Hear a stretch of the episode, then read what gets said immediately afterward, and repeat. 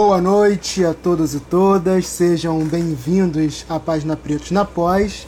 É, vamos dar continuidade ao projeto de Memórias e Vivências de Pretos e Pretas na pós-graduação com a Juliane Siqueira.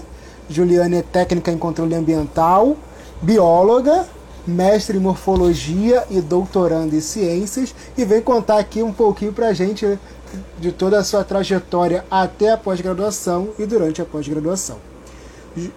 Ju, eu vou te convidar aqui. Estou chamando você aqui enquanto as pessoas estão chegando. Pergunta é muito complicado, porque a gente estando no nesse contexto, né, de pós-graduação e tal, a gente está acostumado a ser definido por o que, que a gente fez, qual o título que a gente tem e tudo mais. E uma vez eu estava exatamente vendo uma. ouvindo um podcast sobre quem a gente é, sobre apresentações e tal. E aí que eu fui prestar atenção no quão chato é isso, gente. Você é só o título, sabe? Já fui apresentado. Então, assim, eu sou Juliane, que, sei lá, sou considerada extrovertida, eu gosto de falar demais, eu gosto de dar aula, eu acredito muito na educação, eu passo raiva todo dia lendo notícia do governo e reclamando que ninguém acredita mais na ciência. Eu sou uma pessoa que fico me perguntando por que, que ninguém acredita na ciência se ela é tão linda. E também sou professora da rede municipal de Maricá e do estado do Rio de Janeiro. Sou doutoranda de um, e faço e do, sou doutoranda pela Fiocruz do, da pós-graduação de Biologia Molecular e Celular. É, e tô aí na vida, é isso. Falando, você é uma professora que, né, acreditando na ciência e divulgando a ciência, e aí a pergunta é, onde começou esse interesse, né, por, e, e depois que levou você a querer adentrar no mundo da ciência? Olha, é Bem, deixa eu pensar. É... Mas, mentira, pensar não. Eu sei exatamente quando é. Eu sou tímida. Aqui não. não eu sou gente, a menina. Fica, à vontade, a gente aqui é para vontade. Quem quiser pode mandar perguntas que eu vou lendo aqui também, gente, sem problema. Bem, eu sou de Paracambi. E Paracambi, e eu sou velha, né? Eu vou fazer 32 anos. Quem é de Paracambi entende o impacto que é ter vivido a adolescência para Cambia 15 anos atrás.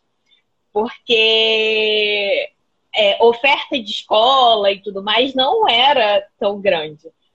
Então, o que, que acontecia? Eu tinha, tinha tinham duas opções de escolas particulares, pequenininhas em Paracambi, mas a minha mãe na época estava muito ferrada de grana e tudo mais, eu sabia o sacrifício que seria para fazer isso algumas escolas públicas que eu ficava preocupada, meu Deus, como é que vai ser a educação? Como vai ser? E aí surgiu a oportunidade de fazer prova para a escola técnica. Só que isso foi em 2003, que eu estava no nono ano, que na época se chamava oitava série. E aí, é... escola técnica federal tinham pouquíssimas, e estaduais também. Então, eu acabei indo estudar em Nilópolis, eu morava em Paracambi, estudava em Nilópolis e fui para o Cefet Química. E foi aí que começou o meu contato com a ciência. Lá foi um ambiente muito, muito, muito inspirador, que fez florescer muita coisa importante em mim. Foi onde eu tive a oportunidade de ter a base para eu conseguir competir de igual para igual numa, num vestibular para a universidade pública. E foi lá também que eu tive meu primeiro contato com a ciência. Eu tive o melhor professor do mundo, que foi o querido Gervânio, que Deus o tenha. E ele era professor de biologia e ele ensinava exatamente nessa pegada de tipo assim: é, eu não vou dar prova, eu vou dar um trabalho aqui ou outro, vocês vão ter que se interessar. E eu me interessei naquela época. E assim, foi maravilhoso. E ainda lá eu tive a oportunidade de fazer um projeto de, de pesquisa pequenininho. Fui orientado por outra professora maravilhosa de biologia também, e outro professor que depois eu encontrei no UFRJ. E aí eu entendi a importância de questionar, de fazer uma pergunta, de observar o que, que é, o que, que não é. Uma das pessoas importantes dessa época, eu vi até que entrou, não sei se permaneceu, foi a Caterine, que estava aí na live, minha grande amiga, que a gente, a gente estudou junto no ensino médio e agora a gente está voltando para trabalhar junto também. Enfim, e aí fui para a universidade e acabei fazendo biologia. E tem alguma pergunta que não, já Não, é, é, já ia falar, tipo, é, foi de cara assim, de cara não, né? Depois de um tempo ali habituada já com a questão é, da ciência e talvez pelo teu técnico te aproximou mais da biologia ou você já antes do técnico mesmo já pensava um pouquinho nessa nessa área de ciência e saúde por isso foi técnico em controle ambiental também, ou não? Cara, antes era uma coisa assim, eu gostava, assim, na sinceridade. Eu gostava de biologia e era o menos concorrido. E aí eu marquei. e chegando lá foi surpreendentemente bom, foi maravilhoso eu tive a oportunidade ainda de me apaixonar pela química. Ainda foi uma, uma dúvida na época do vestibular, eu faço química, eu faço biologia. Eu falei, não, eu, eu tenho que assumir um pé no chão, né? eu não sei matemática direito, então vamos, vamos para biologia. Mas assim, eu gosto muito de química, tanto que hoje eu acho que se eu fosse fazer vestibular, eu acho que eu faria farmácia. Mas, enfim, a vida foi levando. A, a, faculdade de biologia é muito sedutora, porque ela é muito interessante. Eu costumo falar que quem é muito curioso, a faculdade de biologia parece um Discovery Channel de quatro anos. Toda hora é um você sabia misturado com um cladograma para você decorar. Então, então eu acabei seguindo. É, é, gente, ali na graduação, é, você pode contar um pouquinho de experiências de laboratório, interesse em alguma área, depois migrou para outra, ou não, já é, desde a primeira área que você se interessou, que você segue até hoje, como é que foi? Olha, assim que eu saí do curso técnico, eu fiz um estágio em uma, em uma indústria de produtos saneantes, e aí eu vi um pouco mais do lado do que, que era trabalhar com meio ambiente e tudo mais. E foi o meu primeiro contato ali com 17, 18 anos com as grandes corrupções da vida. Só que quando você tem essa idade, você acha que um dia você vai conseguir fugir disso. E falou, não, o problema é dessa área, corrupção. Eu falei, meio ambiente não, pelo amor de Deus. E uma outra coisa que eu adorava, que assim, foi o amor à primeira vista da minha graduação, foi biologia celular mas eu estava meio perdida e eu pensei assim, no início eu era muito curiosa, falei, eu preciso fazer algum estágio. E aí o primeiro estágio que eu fui, o primeiro laboratório que eu procurei foi sobre biologia molecular de fungo. Hoje em dia eu não sei nada de fungo, eu não sei por que, que eu fui para lá. Eu acho que era a professora Leonora Furtenbach, eu acho que é, eu acho que é esse o sobrenome, não é isso? Enfim, durei pouquíssimo lá. E no segundo período eu já comecei a trabalhar com histologia, que é o estudo dos tecidos com a professora Alicia. Mas, curiosamente, eu tinha detestado a disciplina de histologia. Eu não gostava de histologia de jeito nenhum. E eu fui trabalhar, na verdade, para fazer um projeto de extensão, que era de exatamente de educação ambiental, que era algo que eu queria fugir, mas estava ali presa naquilo. E a gente levava para escolas públicas conhecimento principalmente sobre anfíbios, que era o carro-chefe do, do laboratório da professora. E aí a gente usava o anfíbio como ponto de partida para entender que se o, o anfíbio estiver vivo estiver feliz naquele meio ambiente, a gente está preservando o entorno. Então, tá tudo certo. Aí eu acabei, dentro do mesmo laboratório, começando a fazer iniciação científica lá. Então, comecei a me apaixonar pelos sapinhos, eu me apaixonei pela histologia, que é um grande amor até hoje. Eu, eu, jurava que não era aquilo, mas depois eu vi que eu era apaixonada por aquilo. Mas eu também fiz é, monitoria durante a graduação, porque é o seguinte, eu fiz graduação entre 2007 e 2011. Você morava em Paracambi uma... ou você chegou a morar ali na, UF, na UFRJ? Porque, para quem não sabe, é um pouquinho distante. Não, eu morei no alojamento. Isso. eu fiz um período indo e voltando e, e, dava vontade de morrer, porque eram basicamente sete horas em transporte. Mas, enfim. É... Eu, nesse período, eu tive muita sorte, porque eu tive muitas oportunidades nessa época. Eu consegui moradia universitária, então morava no alojamento. O alojamento, eu tinha uma bolsa que dava para manter lá e eu podia é, acumular essa bolsa com algum outro a fazer durante a universidade. Então isso segurou muito uma onda, porque foi uma época, a minha onda, porque foi uma época de perrengue financeiro da família. E eu basicamente conseguia me manter, porque eu morava dentro da universidade, então eu não gastava com passagem é, eu podia cozinhar, na época não tinha bandejão no início, olha só como eu sou e, mas depois abriu o bandejão, foi um super alívio, e enfim. Além disso, essa época, eu acho que eu só não tive bolsa por alguma coisa na graduação no primeiro período, porque é preciso você fazer o primeiro período para conseguir bolsa. Mas todos os outros anos na universidade eu tive bolsa. Hoje isso não é uma realidade. Os alunos suam para conseguir uma bolsa de, de iniciação científica, de monitoria, do que quer que seja. E naquela época eu simplesmente pulei da extensão para iniciação científica, aí fui pra, da FAPERD para o CNPq, do CNPq para não sei o quê, e aí estourou a bolsa, a gente esqueceu de renovar. Aí eu passei pelo corredor, tinha assim, oportunidade de bolsa de monitoria. Eu falei, opa, é essa aqui mesmo. E foi assim até eu entrar no mestrado.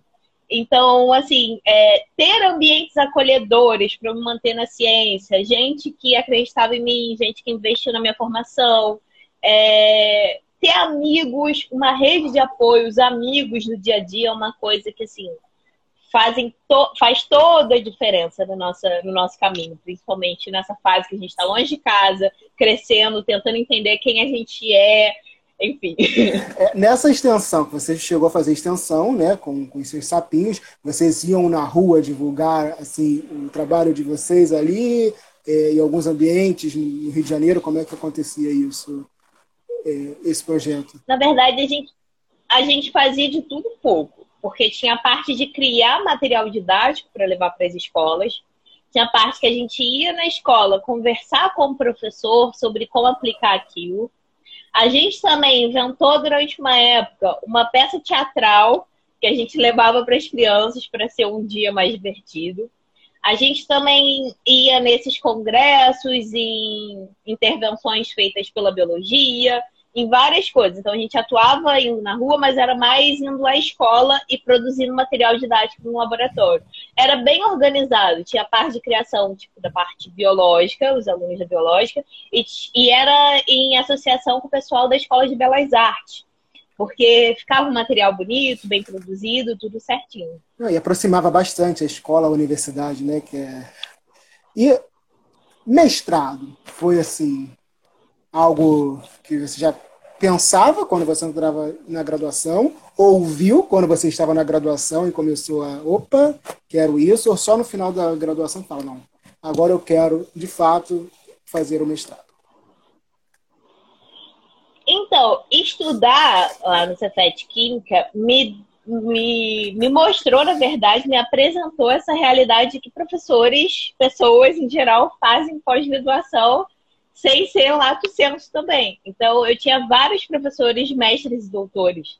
Então, eu já tinha aquela ideia da inspiração, dessa relação de caramba, eu quero continuar. Eu já tinha entendido em algum momento na graduação e também um pouco antes, que se eu quisesse fazer pesquisa, que se eu quisesse ser cientista no Brasil, eu precisaria ter a pós-graduação. Então, assim, eu acabei fazendo, optando por licenciatura durante a faculdade, o curso da, da UFRJ é o seguinte: você faz o ciclo básico em biologia e depois você opta por um dos cinco bacharelados ou licenciatura. Eu fiquei muito indecisa entre ir fazer genética e fazer licenciatura. Só que eu pensei, cara, eu sou pobre. Se der algum problema, eu não consegui essa bolsa de mestrado, eu não consegui sei lá, se der alguma intercorrência aí, vai dar muito ruim. E pelo menos é, da aula eu achei que eu conseguiria. Até porque eu já tinha dado aula durante a graduação, dei aula numa escola e tudo mais, então eu falei, melhor fazer licenciatura, faço as optativas, não é optativa que chama, eletivas, as eletivas na área é, mas genética. Isso cada, isso, cada um faz, fala de uma maneira, mas tudo bem. É. Fiz as eletivas na área da genética e biologia celular em, geral, e aí eu parti logo para o mestrado, que foi até o mesmo mestrado que você fez. Sim, sim. e ali no seu mestrado, como foi em relação a é, se ver no local ali como uma pessoa preta na pós-graduação, ali dentro do, de uma pós-graduação, dentro da UFRJ? Como é que foi isso para você? É, porque a discussão sobre pessoas pretas no mestrado é um pouco mais recente, essa questão de ver, né, opa, não tem tanta gente, a gente precisa estimular mais pessoas, mas como é que se já tinha essa discussão no período que você fez mestrado e se você já, você, o que que você via ali do, do seu período? Olha, eu fiz, eu entrei no mestrado em 2012. Então, isso não era uma discussão muito clara na verdade, eu sou da época que. Falar baixo pra. Mentira. Eu sou da época que tinha toda uma discussão do tipo assim. De eu falar.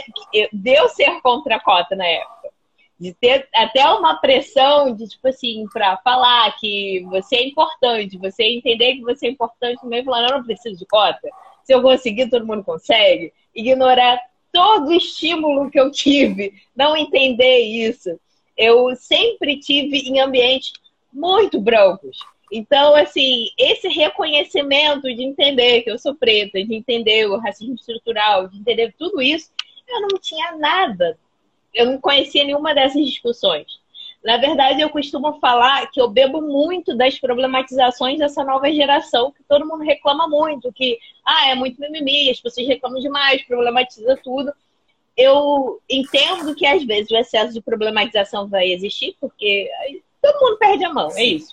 Mas eu bebi muito disso, de vários sentidos, incluindo de me entender enquanto pessoa preta na, na pós-graduação, de entender que de todo mundo que entrou comigo, eu fui a única preta, de entender que não tinha mais ninguém nisso, de até assim tinha uma curiosidade, eu senti alguma coisa diferente, porque no laboratório onde eu, de onde eu era, tinha uma professora convidada que era preta, ela era a única preta. Era uma coisa meio assim, na graduação inteira eu tive um professor preto que foi que deu duas aulas em uma disciplina. Então, e eu e ainda não tinha dado esse start de tipo assim, olha só o ambiente, olha só como é eu achava que estava tudo bem, porque isso é, não era uma coisa importante. Não, é, é assim, isso, essa discussão é, é, não é, ela é nova, né? Assim, se a gente for colocar numa escala temporal, ela é bem nova, e no ambiente acadêmico, assim, enfrenta bastante, né? Enfrenta algumas resistências devido a alguns, em alguns espaços, né? A Márcia também está falando que ela também, na questão da licenciatura, aconteceu isso. É, você não, assim, existe muito essa questão do, da pessoa fazer licenciatura pela situação de tipo, olha, eu tenho que garantir, né, a partir do momento que eu estou formado, eu tenho que ter alguma coisa para sobreviver, né, assim, a gente tem algo, tem que garantir o um emprego e tudo mais. É, e aí, assim, durante seu, seu mestrado em morfologia, com os sapinhos ainda ou não? Foi, meu mestrado em morfologia foi com os sapinhos, a Renatinha tá falando aqui, que bom que a gente pode reformular todos os nossos preconceitos sempre, graças a Deus. Olha, que, que orgulho da Juliane de agora que eu tenho. Tenho orgulho da Juliane no passado também, mas assim, foi muito importante construir muita coisa diferente, ler muito, interagir muito. É muito importante a gente dar valor à nossa caminhada em vários sentidos. Né? Bem, fiz mestrado com os sapinhos, eu fiz mestrado em uma coisa que é importante eu dizer, eu sou apaixonada por pesquisa básica. Tanto que até hoje eu faço pesquisa básica. E eu sou. Eu gosto muito da ciência pela ciência, do conceito pelo conceito, da geração de conhecimento por ela mesma. sem necessariamente ter uma finalidade aplicada à, à, realidade humana, assim, de tipo, ah, tem que ser para a área da saúde, tem que gerar dinheiro. Por isso que eu sou pobre até hoje também. Mas eu sou apaixonada por essa história da ciência pela ciência. E aí eu basicamente identifiquei é, com os da histologia, de técnicas bioquímicas, um tipo de polissacarídeo de uma glândula de um sapo. E foi isso. E se eu falar para qualquer outra pessoa, eu acho que só quem, quem ouviu eu falar sobre o que, que era o meu mestrado falou, cara, que interessante, foi um cara na época que queria me pegar. Eu acho que foi a única pessoa. que coisa. Mas assim, estar na pós-graduação, fazer ciência é uma coisa que bizarramente ativa o seu sistema de recompensa quando você acha uma coisa interessante, quando você lê, quando você discute, quando você está numa palestra. É muito gostoso. Então, só, só quem está no meio Sim. mesmo entende essa felicidade. E aí a pessoa apresenta alguma coisa, fala, ah, vi no meu material tal coisa também que pode explicar isso e tudo mais, é uma sensação é, maravilhosa. E, e, aí da UFRJ, tu anda um pouquinho e vai cair na Avenida Brasil, né? Ali na Fiocruz. Direto assim, Exatamente. assim, terminou o mestrado, Eu... foi doutorado na Fiocruz ou foi um tempo tipo, não, não quero fazer pós-graduação, porque né, existem as pessoas que fazem aquele tempo não quero, não sei se é para mim ou não, você já pensava mesmo, vou para Fiocruz. Cara, foi meio lá, meio cá, porque assim, eu saí e, e assim, eu tive um limbo de tristeza, porque meu mestrado no final foi meio traumático. Eu falei, ah, meu Deus, eu não, não sirvo para isso, não sei mais o que eu vou fazer da vida, que bosta. Mas, assim, por fatores externos e não por uma decisão minha em si. E aí, sei lá, teve um dia que eu tava conversando com uma amiga e ela virou e falou assim: Ó, oh, tô fazendo um curso lá no laboratório de patologia, na Fiocruz. Você não quer conversar com o chefe do laboratório? E aí eu dei uma olhada no látis dele e falei, hum, interessante. Tinha acabado de fazer uma disciplina sobre é, células tronco, aí células tronco mesenquimais, hematopoéticas e tudo mais. E aí, como você conhece muito bem nosso orientador, ele tem todo um jeito sedutor de falar de ciência, que se você chegar lá falando que queria, sei lá, trabalhar com sapo, você sai trabalhando com borboletas e feliz, e você tem certeza que é aquilo ali que você queria na sua vida. Para quem tá vendo, nosso nós temos o mesmo orientador, tá, gente? Então. É. é... E aí, Pode ir. Aí eu conversei com ele, aí como eu precisaria mudar muito de área, porque hoje, atualmente, eu trabalho com, digamos que, a influência da esquistossomose no, na produção de células sanguíneas de camundongos. E antes eu trabalhava com polissacarídeo de um sapo. Então eu precisaria de uma base é, conceitual muito grande. Então eu falei assim, olha, eu quero fazer a prova do doutorado, mas eu quero esperar um tempo, não quero fazer essa agora não. Eu quero ler, eu quero estar mais calma, eu quero entender. Até porque na Fiocruz, gente, eu tenho a sensação de que todo mundo lá é muito inteligente, a Fiocruz desde criancinha, todo mundo começa a fazer estágio no ensino médio e vai até o doutorado. E aí você tá meio assim, caraca, o que eu tô fazendo aqui? Todo mundo sabe tudo disso e eu não sei nada. Eu falei, não, eu quero, quero ir com calma para eu não me sentir tão mal. E tem toda a questão da autoestima, de você achar que você não é capaz, né? De todo mundo sabe muito, você não sabe nada. Mas enfim, aí eu fui parar lá, no, lá na Fiocruz. É, eu não sei, já está no meio do doutorado, é, caminhando para o final, como é que é? Como é que está Não, eu já tinha que ter defendido, a vida está dando muito errada, mas em algum momento essa defesa sai. A gente Sim. trabalha aí com a esperança no momento. Sim, aí tem uma, teve uma pandemia, né? A gente tem uma pandemia no meio do caminho, tem isso. É. E falando em pandemia, que aí você. É que eu, eu, eu, puxo coisas, né? Você é uma pessoa que gosta de divulgar ciência, a gente está numa pandemia, e aí você também tem uma página, Mulheres na Bio, que faz um pouco da divulgação científica ali no ambiente virtual. Como surgiu, como é que é administrar essa página ali, que você também é professora. A gente vai conversar um pouquinho sobre isso, professora no meio da pandemia. Bem, eu sou uma, uma mulher de muitas paixões. E, e uma delas, assim, isso começou lá desde a graduação, tanto que eu fui fazer extensão no início da graduação, eu gosto de ciência, eu tenho um relacionamento meio complicado com a ciência, mas eu não consigo largar o relacionamento abusivo que a gente que a gente tem. E eu gosto muito de comunicar as coisas. Eu acho muito importante você ter ideia de alguma coisa e tornar aquilo acessível.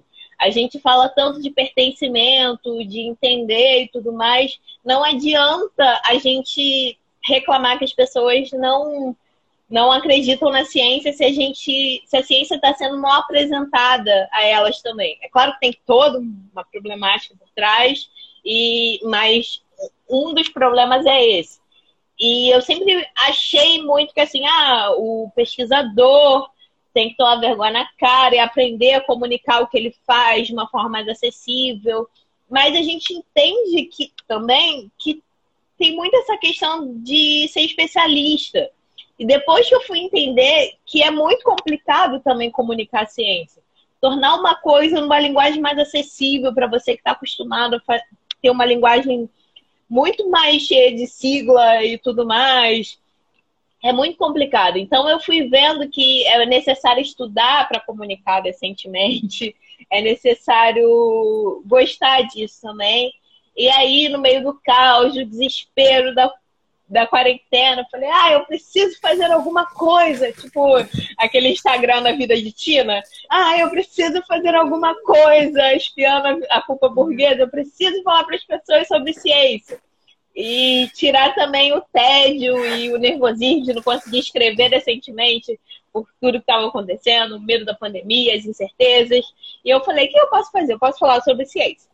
E aí eu fiz a página do Instagram, que eu não sabia muito bem o que eu queria fazer lá, eu queria comunicar ciência, então eu virava e falava assim, ah, que coisa legal que eu posso falar hoje. Aí eu falava assim, no início eu tentei fugir um pouco dessa questão pandemia e tudo mais. Convidei uma amiga para trabalhar comigo, foi uma excelente aquisição, principalmente porque ela é ela entende plantas, que é a coisa que eu menos entendo na minha vida.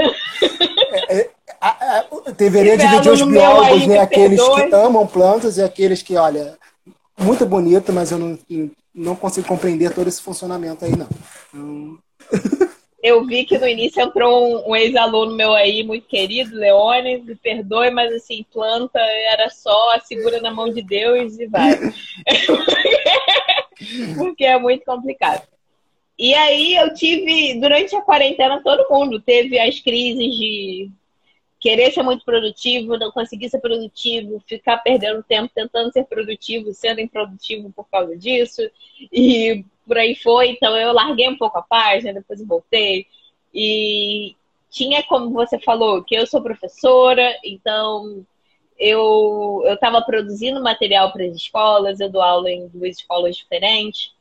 Então, e, e eu, eu tinha muito essa necessidade de pensar assim, como eu dou aula em escola pública, por um lado, é, tem aquele desânimo de, poxa, estão entrando só dois alunos para ter acesso a isso. Mas por outro é, tem dois alunos.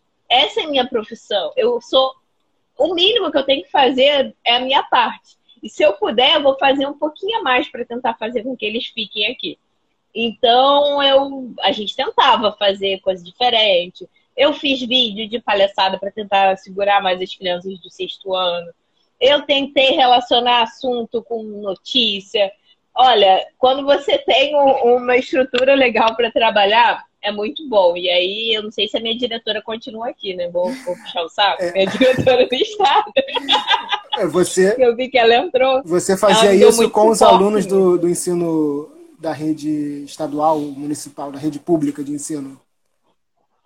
Isso, eu tentava fazer com os dois, mas eu tinha mais suporte na rede estadual. Nas duas eu trabalho com ensino fundamental, apesar da gente saber que a educação estadual, a educação pelo Estado, a responsabilidade do Estado é o ensino médio, mas eu ainda sou de um, de um concurso que entrou para ensino fundamental. Então, esse ano eu estava no sexto ano. Foi um super desafio para mim, que eram criancinhas. E eu, acostumada a trabalhar muito tempo com o ensino médio e também fazer as, as, as aulas que a gente dá durante a, durante a pós-graduação. Eu tive muito isso de no mestrado, ah, dá uma aula para mim, dá uma aula para mim, estágio de docência, o, o curso técnico lá da Fiocruz, que é a Luzia, que é a tecnologista do laboratório de patologia, sempre me convida desde 2012 para dar aula, então eu tinha mais experiência nessas aulas. Trabalhar com crianças, gente, criança é algo que não está no meu convívio há muito tempo, eu não sabia nem falar direito com criança. Então, foi um pouco desafiador. É, então, assim, o Estado te ofereceu um suporte ali legal para você fazer esse trabalho com essas crianças aí. No município que você trabalha aconteceu isso também ou não? Tipo, já foi um pouco mais cada um, cada professor se vira ali como dá e é isso ou não, não tem aula mesmo. Então, o estado enquanto sistema no geral é complicado como município, como qualquer outra coisa. Mas o que faz diferença em toda a caminhada que a gente tem são as pessoas. Então, assim, não que as pessoas do município não estivessem fazendo o que elas deveriam fazer, elas estavam cumprindo as coisas e tudo mais. É muita responsabilidade, é muita papelada, muita coisa para cumprir. Só que no estado, assim, eu tenho um carinho especial porque eu estava mais tempo, tive como conviver mais também. São a, a equipe gestora, elas trabalham com muito carinho, elas se desdobram e, e assim, eu tenho mais contato e tive mais apoio, mais suporte para experimentar coisas diferentes. Tipo assim, não, não precisa da matéria que está lá na programação, não. Vamos, vamos tentar fazer uma coisa interdisciplinar? Faz um vídeo, faz alguma coisa diferente. E assim foi. E aí, quando a gente se junta para tentar trabalhar melhor, as coisas fluem, porque a gente está numa pandemia. Se tem três alunos entrando, não tem por que a gente se prender tanto ao cronograma, porque não vai fazer diferença. Sim. A gente quer, na verdade, é manter o aluno, manter a ideia de pensar em ciência, de questionar, de entender o que, que é o dia a dia. Então, se eu posso trazer alguma coisa que ele estava vivendo durante a pandemia para esse estudo, é muito mais interessante. Eu acho que pode surtir muito mais efeito. Então, a sua mãe, Marilza, aqui, tá. É... E como foi. entendi. Como... Ah, sim. como foi o seu doutorado, assim, durante a pandemia? Como é que foi para você, assim, nesse momento? Né, no teu caso, finalizando ali num, numa correria, né? Porque todo mundo, no final, gente, é sempre uma, dá uma corridinha ali, mas como foi para você? Ah, foi tá sendo, né? sofrido, né? desesperador, foi choro e ranger de dentes. porque, porque, assim, eu já estava atrasada, mas aí a gente estava correndo. Falei, agora vai. Chegaram os primers. Quando chegaram os primers, sabe quando chegou o primer? Março. e a pandemia foi anunciada dia 13 de março, tá? Foi anunciada que Exatamente. Aí, tararara. e aí eu fiquei assim, tá, eu tenho que escrever, porque eu não tinha escrito. Aí eu falava, não, agora é minha oportunidade de ser super produtiva. E eu tenho muita dificuldade em escrever. Muito, muito, muito. sou péssima escrevendo. Então, isso aí dificultou mais ainda. E, e fora todos os problemas associados à pós-graduação que a gente desenvolve, se você já é meio tentando as ideias, a, a tendência é você ficar pior ainda por mais que eu esteja no laboratório, que assim, eu não tenho do que reclamar das pessoas com quem eu trabalho, o suporte que eu tenho, a paciência das pessoas, e não só do meu orientador, mas como toda a equipe. É, é um trabalho em conjunto. Se não fossem as pessoas que trabalham comigo, se não fosse a Marcinha que comentou aí sobre a, a licenciatura e tudo mais, não teria projeto, não teria nada. É, o trabalho em equipe é importantíssimo. Mas ainda assim eu ficava travada e tudo mais, mas tá terminando, tá terminando. Vamos ver como é que vai ser. Você, você chegou a ter alguma aula remota nesse período? É, porque como assim, aí depende muito de cada organização do programa. É, se você chegou a ter aula remota ou não. Não, eu já tinha finalizado, graças a Deus. então, eu já tô, eu já tava com, com crédito sobrando lá, porque eu finalizei os créditos, eu acho que no segundo, no terceiro, no segundo ano de doutorado, e depois eu fiquei só fazendo disciplina que eu falava assim, tá, já fechei, mas eu preciso disso. Já fechei, mas é disciplina do meu orientador. então, foi assim. é, tem, tem dessas coisas mesmo. É, você já chegou a, a, voltar, a, agora não na pandemia não dá, mas durante todo esse período de graduação, estar em Paracambi de novo, conversando com pessoas jovens e ali da, da cidade que você veio ou não, ou do teu próprio da tua própria escola técnica? Da escola técnica, eu sempre conversei mais por WhatsApp, porque eu acabei me distanciando. A gente vai se, a gente vai se tornando uma pessoa ao longo da vida, e aí é mais quem, quem vai ficando perto por facilidade, por várias coisas, e que a gente mantém mais contato. Os jovens de Paracambi, não, porque são, são duas complicações. Durante a minha faculdade, mestrado, até boa parte do doutorado, eu fazia bolo com a minha mãe bolo decorado, que era uma, a, a renda complementar da casa, né? Então, era muito assim, eu ia para Paracambi, então eu ficava o sábado inteiro trabalhando, domingo dava uma descansadinha, na época, antigamente, durante a graduação e até o início do mestrado, eu, eu era bem religiosa, então boa parte do meu tempo era trabalhando, igreja, voltava para trabalhar. Então, assim, eu não tinha nem muito tempo de ter contato com outras pessoas. E aí eu, o meu contato maior era com as minhas amigas de ensino fundamental, que eu trago até hoje. E assim, por marmelada, são duas biólogas e uma biomédica. Então, assim, era muito fácil. A conversa é. As duas biólogas. É, as duas biólogas moraram comigo no alojamento, então era marmelada. É, é... Mandaram uma pergunta aqui, uh, se você, Barbiezinha, se você teve síndrome do impostor em algum momento. Ai, Barbizinha. Barbizinha é o querido Poeira, fez graduação comigo. Cara, eu não sei. como, como, como diz o, podcast zoeira que eu, que eu ouvi esses dias, para você ter síndrome do impostor, você tem que ser relevante. Então eu não sei. então eu realmente não sei, porque assim, eu alternava entre, não, agora é isso aqui que eu sei fazer e vai dar certo, e outras vezes eu falava, gente, o que eu estou fazendo aqui? Todo mundo é melhor que eu nesse lugar, por que, que eu estou fazendo isso? Só que, sei lá, eu ia alternando, talvez eu tenha tido, mas não sei, Barbizinha, hum. você teve? é... No ensino, é... você chegou a atuar como técnica em controle ambiental muito rápido ali, aí foi para uma outra área, é... uma questão né, científica, de um tempo para cá, divulgação científica, e foi feito assim o Instagram no meio da pandemia, mas, né, e é super importante, porque o que tem que divulgar ciência, porque as pessoas não acreditam mais. É, mas você consegue perceber assim um aumento desses canais e isso tem melhorado um pouco, aproximado a ciência da população, das escolas, ou ainda tem que caminhar muito, muito, muito? Eu acho que as duas coisas, né?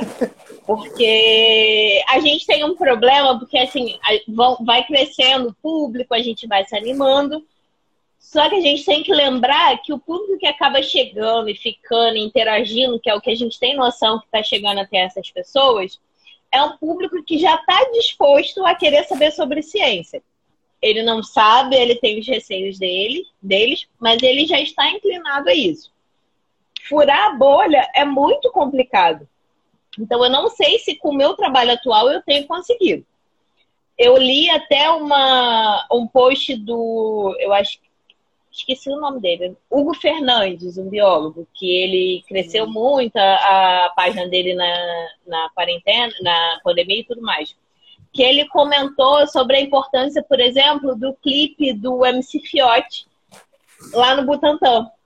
Porque isso sim é conseguir furar bolha. É, tipo assim, mostrar que é o funk, que é um, um ritmo completamente que todo mundo fala, ah, funk é um som favelado, é um som, olha só, menina, você só ouve funk, onde você acha que você vai chegar na vida? Já ouvi isso várias vezes em vários locais.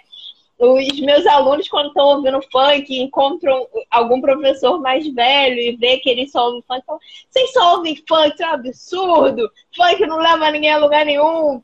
E assim, através do funk, falar sobre a importância da vacina, falar que é a vacina que pode salvar a gente, é muitíssimo importante. Então, assim, criar estratégias de deixar a ciência mais palatável para tentar furar a bolha é muito difícil. Mas é, eu, acho que é, eu acho que é o caminho, porque a gente tem que tentar de alguma forma, a gente tem que desenvolver mais técnicas eu tô louca para terminar esse doutorado para poder mudar de área de novo e, e, começar a fazer alguma coisa na área de divulgação e popularização da ciência. Eu já bati vários papos com uma amiga que é dessa área, que ela trabalha mais em museu, mas ela já me deu umas dicas de onde eu poderia atuar mais, de usar o humor para tentar chegar nessa parte. E, enfim, é isso aí. A gente tem que ir tentando fazer. É, é assim, a ideia é essa mesmo. Assim, agora é, eu faço, eu fazia nessa pergunta para os professores em 2020, agora ele já foi feito. O professor tem isso, né? A gente vai perguntando as coisas todas. E você foi, você chegou a trabalhar com ensino médio em 2020 ou não? Não. Só fundamental, porque a gente continua tendo Enem mesmo, com um probleminha aí nessa, né? Todo o acesso, educação tem, não tem. Né? Você já chegou a trabalhar em pré-vestibular também ou sempre foi no ensino regular? Né? Não, eu, eu, eu, trabalhei por pouco tempo, mas a última vez que eu trabalhei foi quando? Foi dois, 2019? Que foi 2019, que eu peguei o um finalzinho de um projeto intensivo para o UERJ. E aí que foi um momento também de super felicidade, porque a turma era pequena, mas dessa turma pequena que eu tinha, um aluno passou por medicina na UERJ. Então foi assim, foi felicidade pura. Sim, sim. e, e, mas, enfim, o que acontecia é que alguns alunos meus têm o meu contato, seja pela, por aqui pelo Instagram, seja pelo WhatsApp, alguns, não, não vou dar o contato para todo mundo, mas alguns antigos eles têm acesso. E aí, até esse ano eu acho que ainda não rolou, não, mas até ano passado, de vez em quando eu recebi, professora, tem como resolver essa questão aqui pra mim? Professora, tem como resolver essa questão aqui? E assim a gente vai ajudando, a gente vai do jeito que dá. Professora super acessível, Juliane aí, professora super acessível. É, claro que não tem como, né? Todo mundo, mas tem um sim. Porque a, per a pergunta, na verdade, sempre fala assim: e o Enem desse ano? O que você tem a falar sobre? Gosto de pergunta de professor que está ali, ó, no front. É. Quero nem falar sobre mentira. É, o Enem é um direito também, tá? Seu, é um direito. Se não querer falar sobre. não, não, não, vamos, fa vamos falar, vamos falar. O Enem desse ano, é, se o número de inscrição já foi mais baixo, o número de abstenção de, de pessoas que não apareceram Olha lá, Luana falando, professora salvou a minha vida. Ela é uma delas, que me manda música também, adoro. É, é, o número de, de pessoas que não compareceram, não conseguiram comparecer, ou alguma coisa assim, foi absurdo. E assim, a gente tem que entender a realidade. No ensino público, a gente tinha um número baixíssimo de alunos que davam retorno, por vários motivos. Vários. A gente tem um problema do acesso que é o principal deles, que a gente sempre acha que, como a gente vive usando a internet, como a gente vive no celular, tudo isso, a gente acha que todo mundo tem esse acesso. Nem todo mundo tem acesso. nem todo mundo tem uma estrutura em casa para poder estudar, porque se a gente passou perrengue em casa tentando produzir alguma coisa para pós-graduação, que a gente é adulto, a gente tem o nosso computador, tem a internet, imagina quem tem que dar conta do, do corre, de muita gente precisou pegar a bicicleta e trabalhar para o iFood para conseguir complementar a renda da casa, porque várias pessoas perderam o emprego. E a gente. E tem também desinteresse, até porque eu, a Juliana de 15 anos, tudo bem que eu era meio esquisito, mas assim, a Juliana de 15 anos ia pegar e falar assim: não, eu realmente vou estudar tudo aqui, porque estudar é muito importante. Não, não, gente. Tá todo mundo, tá tudo muito caótico. E assim, é, a, a, rede privada teve mais incentivo, teve como dar mais aula, teve tudo isso. E no fim das contas, o Enem escancarou ainda mais a desigualdade social, piorou o acesso ao ensino superior é, das pessoas de, de, baixa renda e tudo mais. Então, é, é, é o que foi definido. Muita gente, alguns pesquisadores da área de educação definiram esse ano como um ano de apagão da educação, né? Porque, seja pelo acesso, seja porque as pessoas simplesmente não conseguiram estudar, seja porque vários professores estavam tentando se entender com a tecnologia ainda, e toda essa complicação. Mas a gente não pode perder de vista também que é uma pandemia muita gente, a gente tentou várias vezes forçar a barra para tentar ser produtivo, para tentar fazer as coisas, e a gente esquecia que o mundo estava no caos, que tinha gente morrendo o tempo inteiro, que não é para ser normal, porque não está normal.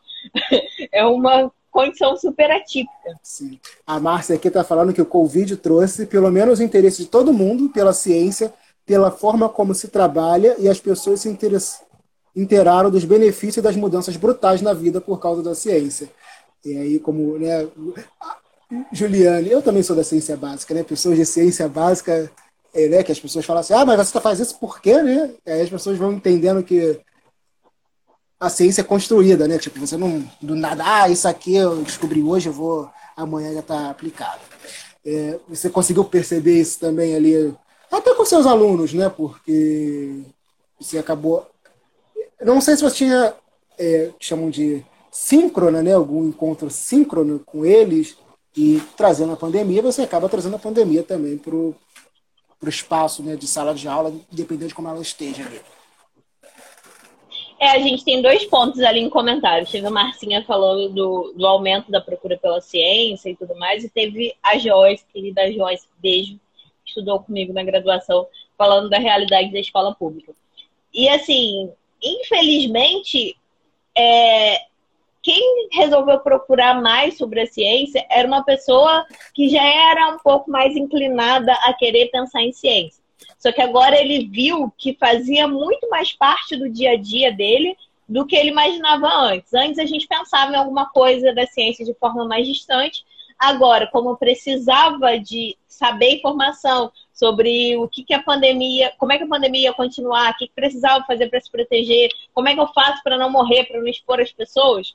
É, isso aí, a ciência estava na frente. Então, essas pessoas que já são mais inclinadas a isso, realmente procuraram mais a ciência. Mas como a, Joyce estava falando da realidade da escola pública e você perguntou sobre as aulas síncronas, eu tive algumas e o máximo de público que eu tive foram dois alunos. E nessa história era tipo os dois alunos, as duas alunas mais interessadas da sala e tudo mais. Só que é uma, uma pegada tão diferente que ficava entre o misto do medo do que estava acontecendo com não tá chegando tão perto, eu não sei o que, que vai acontecer, entendeu? É tipo, eu sei que eu tenho que me proteger, só falam isso na televisão, eu já estou de saco cheio disso, mas o que, que isso significa mesmo? Qual o impacto disso? não, não é tão grande. Muita gente não quis entender tanto. Apesar de ter os. Eu tive, na verdade, com os Porque assim, deixa eu explicar. Eu dava aula para o sexto ano no estado, e em Maricá eu peguei sexto ano também, mas no estado eu também peguei é, uma turma de correção de fluxo, que é como se fosse um supletivo do ensino fundamental. Nesse, nessa turma de correção de fluxo, eu tinha alunos um pouco mais velhos, mas eles já estavam, tipo, na correria, tentando entender o que estava acontecendo, o que, que não estava, mas estavam meio perdidos. E uma das alunas mais interessadas era, por exemplo, uma aluna que estava grávida. Então, ela estava querendo só, só sobreviver. Ela tem 15 anos e estava grávida. Então, a, a, pandemia, no fim das contas, acaba não sendo um, problema que ela vai parar para prestar atenção. Aí, tinham outros alunos mais novinhos, aqueles aqueles que enchem a gente de orgulho, que deixam dá vontade de apertar de fofura. E aí, ah, professor, eu quero ser cientista. Esses sim estavam mais interessados, por eles que eu ficava, tipo, fazia vídeo que eu trocava de roupa e aparecia, era quase uma TikToker para esses alunos. É, a Diana também colocou aqui, né, que estreitou esses laços, mas tem a onda negacionista. Como né, todo mundo da ciência, você é divulgadora científica, como, assim, a gente continua divulgando ciência, como fazer para né, romper com esse lado negacionista? Não, não vai ter uma resposta direta, mas que você pensa sobre isso? Né? Olha, isso é um tema de discussão que a gente tem, por exemplo, num grupo que eu tenho com a Márcia, que a gente fica tentando entender o que está acontecendo, de onde veio isso. Marcinha sempre cita, por exemplo, o Carl Sagan, que fala da, do. A gente tem uma decolada ali da ciência, mas junto vem também a, a crescente da pseudociência e as pessoas acabam tendendo a, a se ligar a isso. E assim, pensar em ciência é um pouco complicado porque a forma em que a gente precisa pensar cientificamente tem que ser usada desde lá de criancinha. E nem sempre isso é feito. Eu, por exemplo, na minha formação não tive tanto isso. Eu era mais a escola tradicional, que impera até hoje, mas pensar cientificamente é um pouco diferente. A gente, no meio do desespero, acaba se apegando a coisas que, sei lá, imediatistas, a coisas que às vezes não fazem sentido mas é o que dá esperança, talvez. E questionar dá muito trabalho. E saber como questionar também é um caminho que talvez não seja tão acessível, porque não é só questionar sempre, é por que, que eu estou questionando isso? E você estava falando dessa questão do negacionismo e tudo mais. Uma das, um dos grandes vilões que eu acho que teve nessa pandemia foi muita coisa em relação à negação da ciência ser transmitida através dos médicos. Sendo que o médico é o cara que está cuidando da sua saúde, ele tem a formação em ciência. Como é que você vai questionar uma pessoa que está tentando cuidar de você? Sabe? A gente teve muito problema em relação a isso. Essa transmissão, como a Diana está falando aqui, é a questão das fake news. A gente vem enfrentando isso há um tempo. Tem muita gente que se gasta a vida produzindo esse tipo de material e a gente vê que fake news são usadas em vários ramos da vida, atrapalham de várias formas diferentes e a ciência foi apenas mais um deles, só que foi num momento muito crítico. O que, que a gente, enquanto professor, enquanto divulgador científico, tem que fazer? Tem que ser incansável nisso, porque cansa cansa. Você tem dia que você fala assim, não, não é possível, gente. Sete horas da manhã já tem mensagem no WhatsApp falando besteira. Mas a gente e... tem que desconstruir isso, porque é a única ferramenta que a gente tem. O, o, a pandemia também gerou uma pandemia de ignorância. E essa pandemia de desconhecimento tem matado muita gente. É muito complicado. Então, a única coisa que a gente pode fazer é tentar combater com conhecimento mesmo, trazer para perto, é, deixar de uma forma mais palatável e por aí vai. Sim, a gente está chegando no finalzinho agora e realmente, assim, é, é um trabalho incansável, né? E, e, e, ensinar, né? O método, o pensamento científico nessa criança ainda não é um modelo de escola da, é, das escolas tradicionais que a gente tem. É, a pandemia fez valorizar a ciência, mas também fez muita gente achar que é cientista porque leu tal coisa em algum lugar e cheia, de, cheia das verdades. E, assim, é, Juliane, assim, em 2021, pessoa da Fiocruz, né, que você vai tomar vacina em algum momento, é, trabalha divulgação científica nas escolas, como se existe esse planejamento ou não, ou é, Instagram, como é que vai acontecer? Se existe algum planejamento para isso? Ó, oh, 2021, eu pretendo continuar dando aula para até pagar minhas contas. É... Importantíssimo. Importante. É... A gente vai fazer. Eu vou continuar com o Instagram, eu e a Isabela, minha amiga. E a gente vai ganhar um reforço, que é a Caterine, porque está surgindo mais um projeto que vem aí, que é fazer podcast de divulgação científica. Então, a gente vai juntar a página para não ter que administrar um monte de página, porque a gente já não está conseguindo administrar a vida.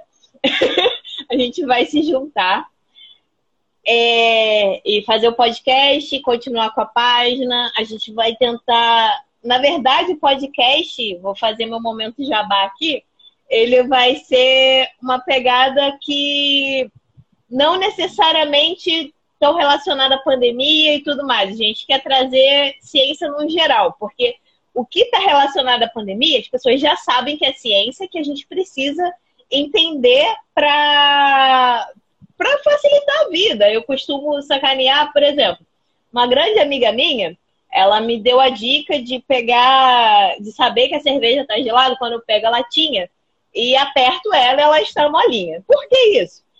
por causa do comportamento anômalo da água, que entre 4 e 0 graus, ela faz o quê? Contrai para depois expandir.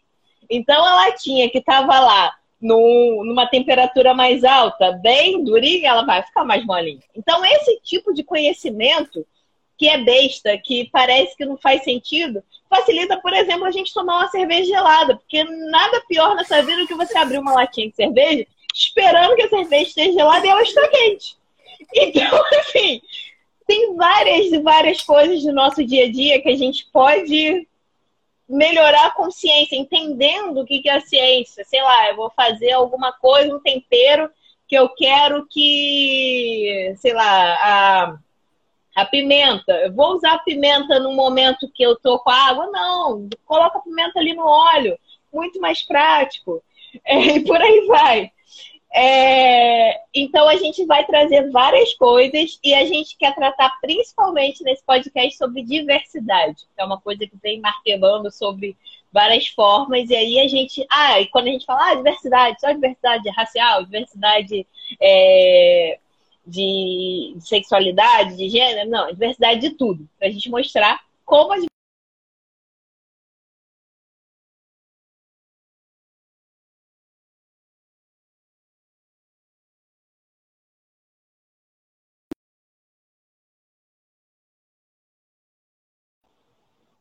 Oi, voltei, voltei. Como tudo é diversidade e como a, sociedade, a, a diversidade está tá associada ao sucesso evolutivo e por aí vai, e como isso se reflete na sociedade. Sim. Então a gente está tentando juntar ciência de tudo, assim. A gente tem um reforço até de uma menina que entende estatística, olha isso. É importantíssimo. ai, ai. E a Yuli também me chamou para fazer umas pontinhas lá na página dela para corrigir questões do Enem e tudo mais. Então, vamos ver se teremos fôlego, mas teremos. Ju, eu quero muito te agradecer por é, iniciar né, essa nova jornada de 2021 aqui na página, contar um pouquinho de, né, das milhões de faces de Juliane Siqueira aí, um pouquinho da, da sua trajetória acadêmica também, assim, agradecer bastante e quando quiser, pode aparecer de novo aqui, conversar, anunciar, né? É, pode mandar lá Mulheres na Bio, o podcast, que aí a gente também aqui é, partilha desse momento. Muito obrigada pelo convite, John. Você sabe o quanto eu te admiro, o quanto você é maravilhoso, o quanto você é inspirador e o quanto esse projeto tem sido super legal, porque a gente fica nessa de tipo assim, ah, tá, a gente quer dar oportunidade para preto, mas poxa, a gente vai procurar preto, não tem muito preto qualificado. Olha só quanto preto pós-graduado que você trouxe, gente. Olha só quanta gente boa, gente que fala, gente desinibida, gente que traz um monte de coisa interessante, diferente. Então, assim, é muito é muito importante esse trabalho que você está fazendo, até para mostrar, quando você fala da representatividade, a gente entra na pós-graduação e não se reconhece às vezes, não no nosso laboratório, que é o abençoado, então aqui eu vou, eu vou fazer o merchan no meu laboratório, que assim, morram de inveja. A gente está no laboratório que a maioria dos doutorandos é preto.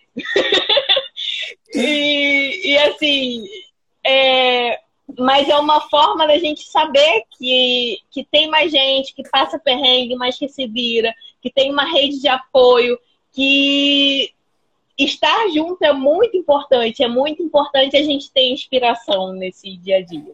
Esse projeto é maravilhoso, você é incrível. Obrigado. Gente, uma boa noite.